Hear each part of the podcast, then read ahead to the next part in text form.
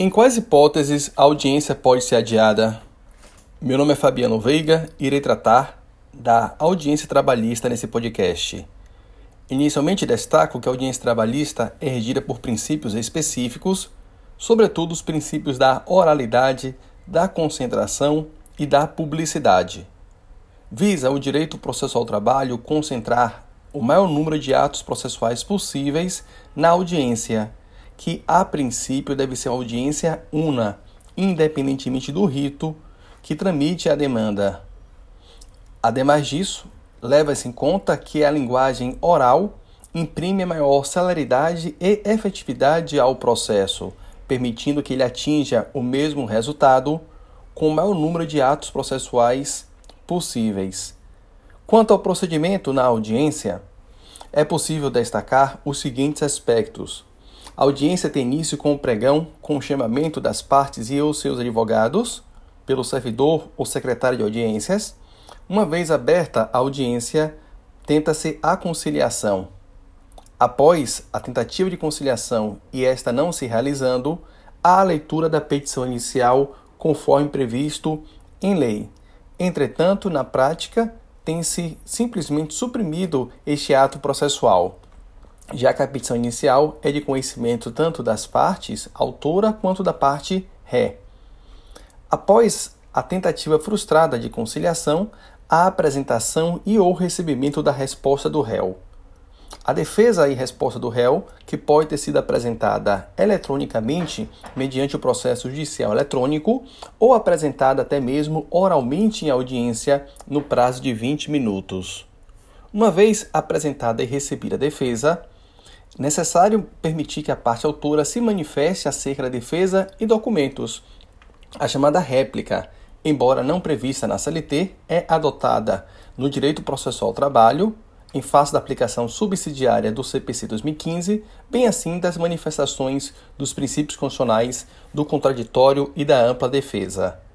Uma vez apresentada a manifestação da parte autora acerca da defesa e documentos, a início da prova oral. Inicialmente, depoimento pessoal das partes, da parte autora e da parte ré. Posteriormente, a produção da prova testemunhal, das testemunhas levadas pelas partes autora e pela parte ré. Após os debates orais e produção da prova oral, ao encerramento da instrução. Uma vez encerrada a instrução, as partes têm 10 minutos para aduzirem razões finais.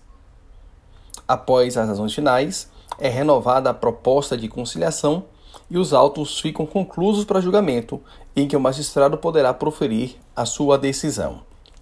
É muito importante perceber que a questão relacionada ao local, ao tempo e à duração das audiências está prevista no artigo 813 da CLT, segundo o qual as audiências dos órgãos da Justiça do Trabalho serão públicas e realizar-se-ão na sede do juízo ou tribunal em dias úteis, previamente fixados entre 8 e 18 horas, não podendo ultrapassar 5 horas seguidas, salvo quando houver matéria urgente.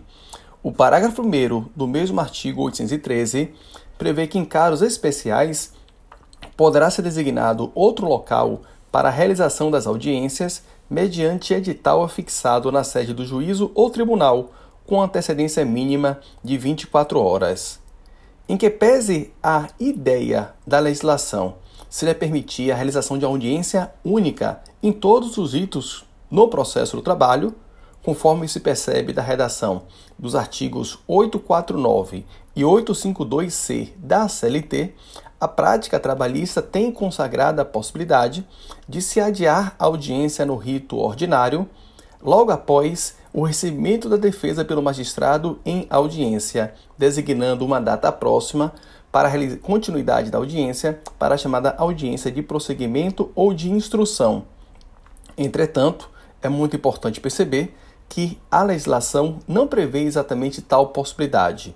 O artigo 849 da CLT apenas admite a suspensão da audiência e a sua, a sua, a sua remarcação na hipótese de força maior, já o artigo 852C que trata especificamente do rito sumaríssimo, prevê que as demandas sujeitas a rito sumaríssimo serão instruídas e julgadas em audiência única, sob a direção do juiz ou presidente.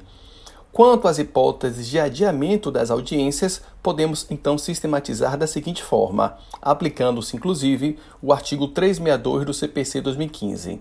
A audiência poderá ser adiada por convenção das partes, quando não puder comparecer por motivo justificado qualquer pessoa que dela deva necessariamente participar, ou pela ocorrência de uma força maior, quando o magistrado identifica que, no caso concreto, é conveniente, em homenagem aos princípios do contraditório e da ampla defesa, permitir que as partes possam falar nos autos em secretaria.